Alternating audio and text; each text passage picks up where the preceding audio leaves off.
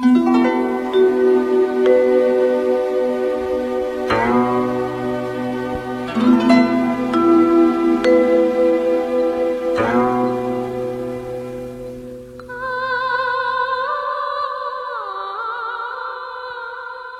坛不说《红楼梦》，读尽诗书也枉然。欢迎走进猫哥祥说《红楼梦》，我们一起品味中国古典小说的巅峰之作。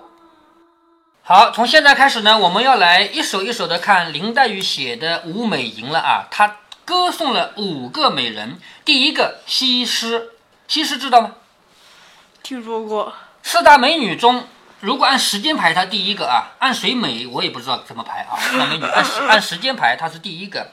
西施的故事我要先跟你说一下，在吴越争霸的时候，吴国就在咱们这个地方，咱们不是在太湖的北边吗？吴国的都城就在太湖的东边，就是现在的苏州，知道吗？咱们这个地方也属于吴国的地方。那个燕城啊，燕城当年就有吴国的人在镇守。那么越国在哪里呢？就在太湖的南边，他们在太湖东边那一带是互相之间是连接的，这两个国家是靠在一起的嘛。那么互相打仗呢，由于这个越王啊，越国太差了，连王都被抓过来了，这个事你知道吗？是吧？卧薪尝胆的事你知道吗？知道。哎，卧薪尝胆就是连王都被抓到这里来了，他发愤图强要回去，怎么怎么样？呃，复国。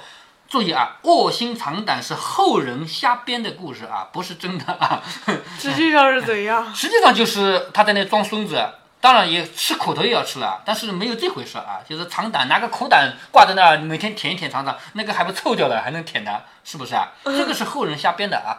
那么吴国后来就是觉得这个越王没什么出息嘛，就装孙子嘛，是不是啊？放他回去，放他回去以后，越王就做了两件事。一件事情就是我要发展我的国家，让我的国家变得繁荣富强。只有国家厉害了，才能够打仗赢嘛，是不是啊？好，这是第一件事。第二件事呢，美人计，从他们越国找到一个美女，送到吴王这边来，目的就是整天勾引吴王，让吴王不理朝政，让这个国家荒废掉。所以。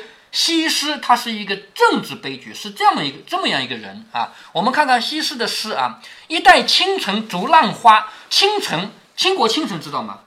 嗯，美貌是不是啊？一代倾城逐浪花，就是那么美的一个美女，她成为一个政治牺牲品，成这样一个角色。吴宫空自一儿家，她嫁到吴国来了以后，她不是越国人吗？对不对？她在吴王的宫里面，每天在那思念自己老家。一儿家，好，你看啊，孝平莫笑东村女，你知道东施效颦的成语吗？知道，知道的吧？那个东施就是东边那个村子里的那个姓施的，西施西施他姓施啊，他不姓西啊，他姓施，他是西边那个姓施的，他们东边还有一个姓施的叫东施。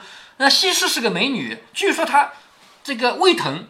那个时候不知道胃啊，叫心疼啊，抱着这个心皱眉头，她皱眉头是最美的，这个你知道的吧？那那个东施呢，也学着皱眉头，结果呢越皱越难看。那千古以来，这个东施效颦就是个笑话，就是说这个人学人家学不像。但是啊，东施是都是像笑颦的故事是真的还是编的？我觉得是编的，是吧？这个后人编的啊。但是这里说啊。笑贫莫笑东村女，千年以来，两千年啊，两千多年以来，大家都在笑那个东施，但是实际上在林黛玉眼里，你真正应该羡慕的是东施，因为她可以白头西边上浣纱，什么意思？他头发白了，年纪大了，他依然可以在自己的老家每天洗那个布，换纱知道吗？就是把那个纺织出来的纱，把它放到水里洗洗。有一个著名的人是干这个活的，知道吗？西施。西施还有一个很著名的老太太，就是那个韩信遇到的那个人，嗯，知道吗？把自己的饭给一半韩信吃，让韩信活下去的那个也是干这个活的，那是一个老太太。所以在林黛玉的眼里，你们不要去嘲笑东施，东施可以在自己家里洗纱，一直洗到白头，而西施呢？西施有这样的命运吗？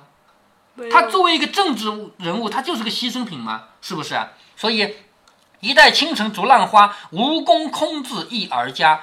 笑贫莫笑东村女，白头西边上浣纱。说的是对西施的这个人的一种哀悼啊。下面是虞姬，知道虞姬这个人吗？嗯，感觉有点好像听过，但是也不知道是谁。项羽的老婆呀。楚汉争霸知道吗？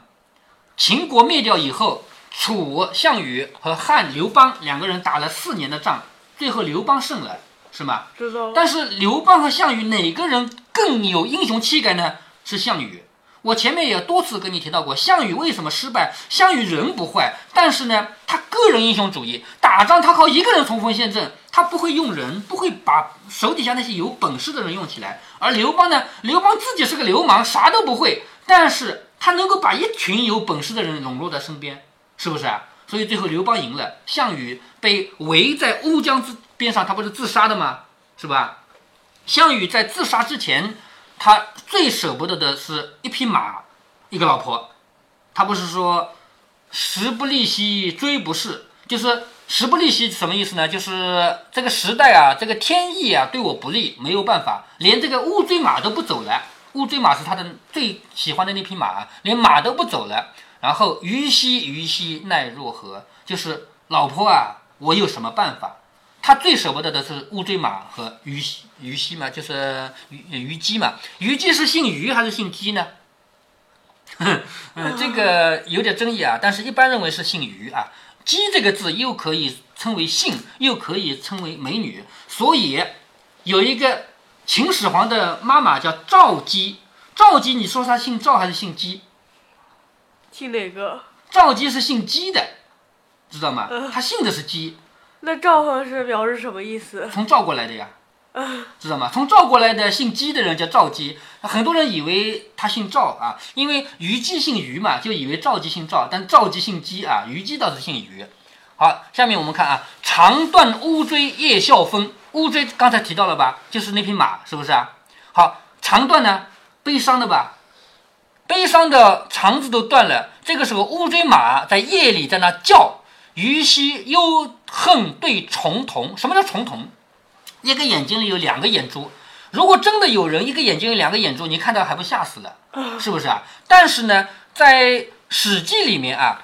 《史记》的作者司马迁，他认为一个眼睛有两个眼珠是一种好相貌。虽然咱们谁都没见过这样的人啊，他认为这是好相貌。所以呢，《史记》啊，司马迁特别喜欢项羽这个人，就安排他是一个眼睛里有两个眼珠的，就让他是重瞳。瞳不是眼眼珠吗？对不对啊？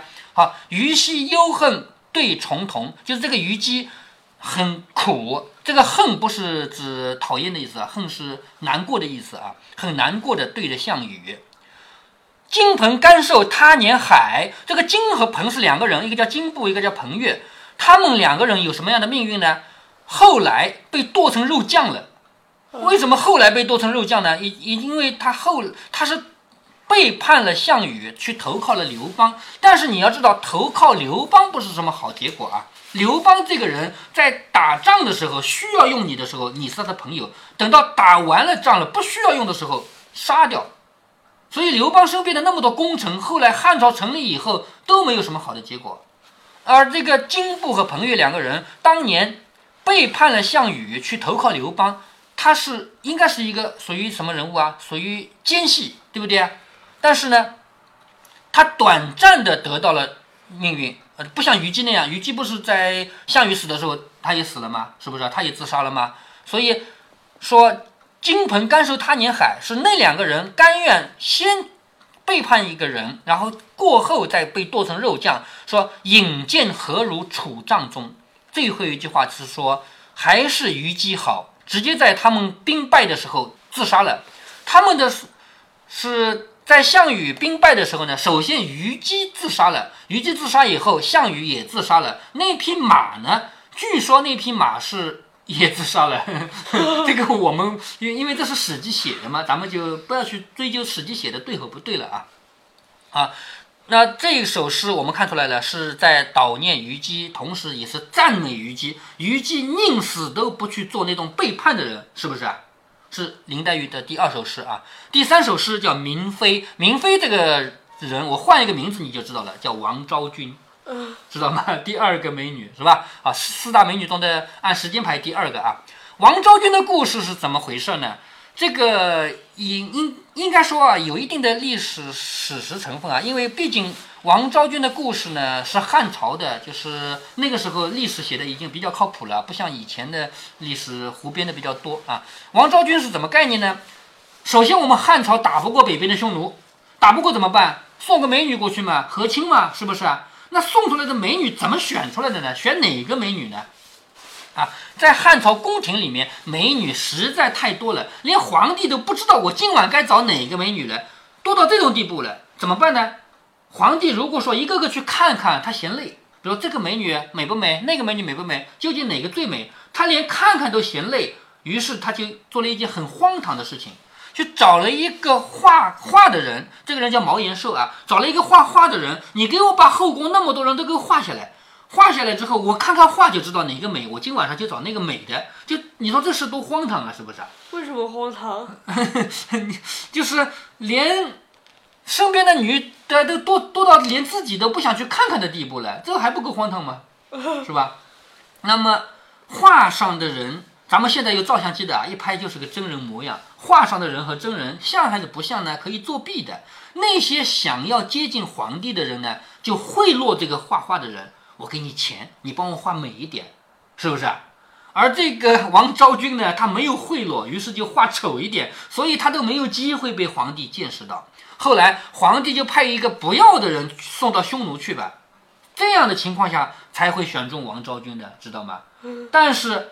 最后在宫廷上面分别的那一刻，皇帝一看傻眼了，这么美的一个美女，可是他都已经决定送出去了，总不能再收回来吧？于是他一怒之下把那个画画的人给杀了，你知道吧？但是你知道这个事能怪那个画画的人吗？是你自己太荒唐呀！你自己都不去看看后宫哪个人美，是不是啊？所以我们来看这首诗啊，“绝艳惊人出汉宫”，绝艳惊人就是很美、很美、很美的人离开汉的宫殿。绝艳惊人出汉宫，红颜薄命古今同。红颜薄命知道吗？是不是啊？长得美的人命运不好吗？红颜薄命从古到今都是一样的，叫红颜薄命古今同。君王纵使轻颜色，与夺权和必画工。这个是批评当时的皇帝。你就算你好色嘛，你也要亲自去看看呀。你怎么能够把自己要哪个美女，不要哪个美女这么大的权利交给那个画画的人呢？是不是？其实这首诗一方面是在纪念王昭君，另外一方面呢，也在批评那个荒淫无度的皇帝啊。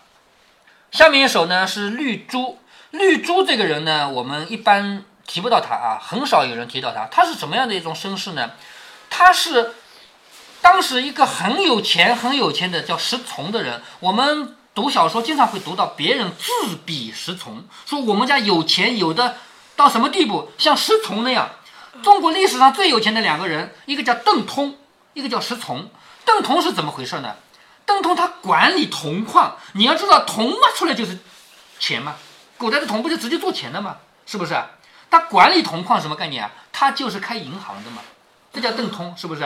还有一个叫石崇，石崇富到没有边了，没有办法数他家有多少财产了。绿珠呢，是这个石崇家的一个次女。绿珠这个人呢，石崇有一回跟别人，他们的那个男人之间互相朋友，互相赠送，就把绿珠给送给别人了。就是女人反正没有地位嘛，是个礼物送送的嘛，是一个东西嘛，是不是？但是绿珠这个人，他比较重情义，他不愿意，他就自杀了。而自杀以后，石崇发现自己做错事了，因为这个人对我这么好，我居然把他送出去，是不是？所以他也悔恨。后来呢，石崇他也死了，当然他不是为了绿珠自杀啊，他也死了。所以呢，在这里面这个诗里说说更有同归。什么叫同归啊？就是一起死了啊。说瓦砾明珠一粒抛。什么叫瓦砾明珠呢？瓦砾是最不值钱的东西，明珠是最值钱的东西。值钱的也好，不值钱的也好，你都不要了，都扔了。这里说的是石崇，把这个绿珠给送人了。何曾十位众妖娆？十位是石崇啊，因为他当官叫尉嘛，所以叫他十位。就说石崇这个人，什么时候你看中过绿珠这个人啊？什么时候你喜欢过绿珠这个人啊？都缘玩福前生造，更有同归未寂寥。就是像绿珠这样死于非命。大家都说是前世决定的这个命运啊，但是呢，最后两个人都死了。虽然说我刚才说到了石崇不是因为绿珠而自杀的啊，但是最后结局就是两个人一起去见阎王了。那么这种情况下也算是一个比较好的结果吧，两人同生共死了嘛？好，这是对绿珠的啊。最后这首诗呢，写的是洪福。洪福是什么样一个人呢？这个故事发生在隋唐年间。我们知道隋是一个很短的朝代，是不是啊？在三国两晋南北朝之后呢，有一个短暂的。统一王朝隋朝，隋朝只传了几十年就结束了，就唐就起来了。那么在隋唐年间呢，有一个叫李靖的，这个人李靖跟那个天上的托塔李天王写法一样的啊，但是也叫李靖啊。这个李靖有一次到一个人家去就是做客，李靖当时他还是一个既没有钱也没有也没有什么地位，什么都没有的人，但是他有才华。他到别人家去一通说，一通说，就是大概是对于这个天下我们要怎么怎么样处理吧。那个时候是乱世嘛，你知道隋唐年间不是一直打仗的嘛，是乱世嘛，是不是啊？这个李靖他到别人家去一通说，说自己有多大的志向，说自己有多大的能力。旁边有一个叫洪福的女的割帘子，听了以后慧眼识英雄，知道这个人是英雄，于是跟他跑了。结果呢？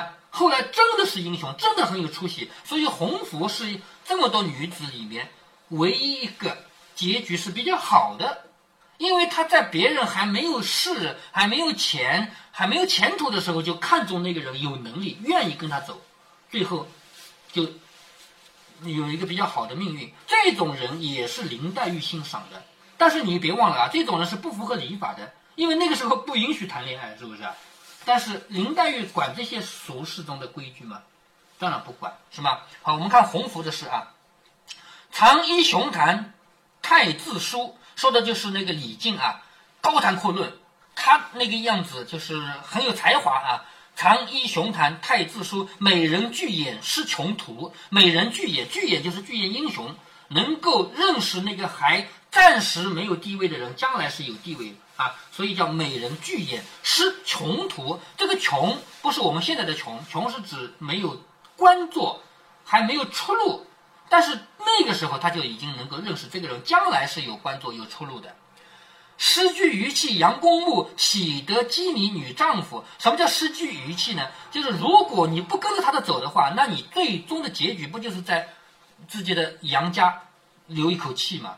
像尸体一样，你不一定会死啊，但是你没有这么好的前途呀，是不是啊？所以，如果你不跟着这个人走了，你最后就像行尸走肉一样在杨家嘛。所以，哪里能够得到后来这个像女中豪杰一样女丈夫嘛？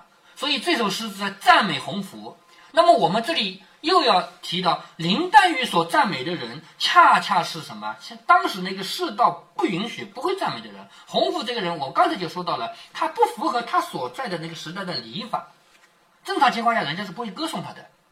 好，贾宝玉看了这五首诗，赞不绝口。贾宝玉和林黛玉两个人心灵相通的嘛，林黛玉写的这么好，贾宝玉赞不绝口，又说妹妹这首诗恰好只做了五首，何不就命名叫《吴美吟》呢？于是不容分说，便提笔写在后面，写了个名字叫《吴美莹》。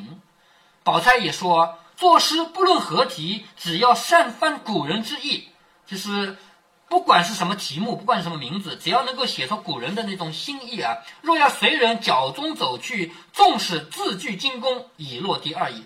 如果跟着别人写，人家怎么写我也怎么写，那就算你的用字用得好，那也不行。就要像林黛玉这样写，别人不这样写，他偏偏这样写啊。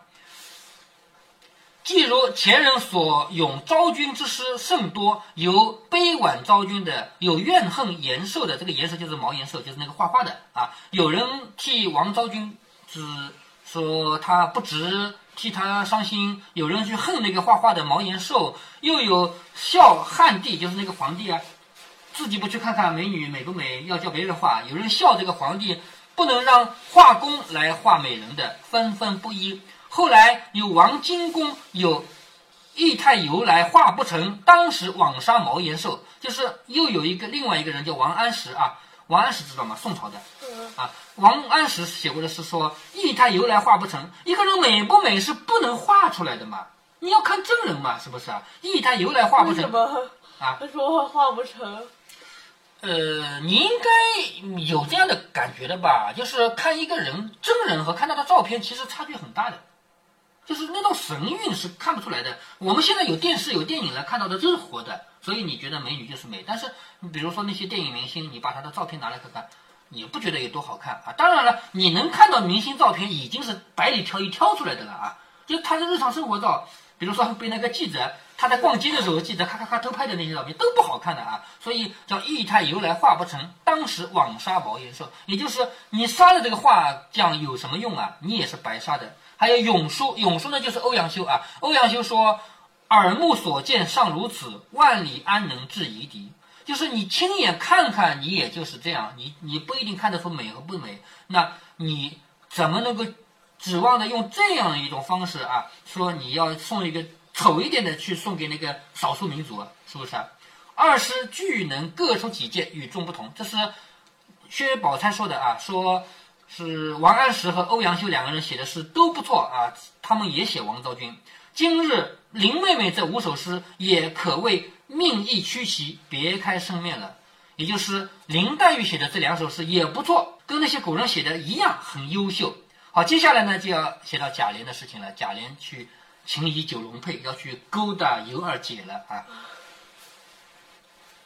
今天我们读了林黛玉的《舞美吟》，我知道好多人读《红楼梦》，这些诗歌都是跳过去的，这没什么不好。猫哥早年也是跳过去的，愿意跳着读比不愿意读要好得多。有好多人总是太严肃，对待事物总是有一大堆规矩。就拿《红楼梦》来说，猫哥可以举两个例子。第一个例子是好几年前，那个时候猫哥还没有开始给女儿读《红楼梦》，那时候应该还在读金庸小说吧。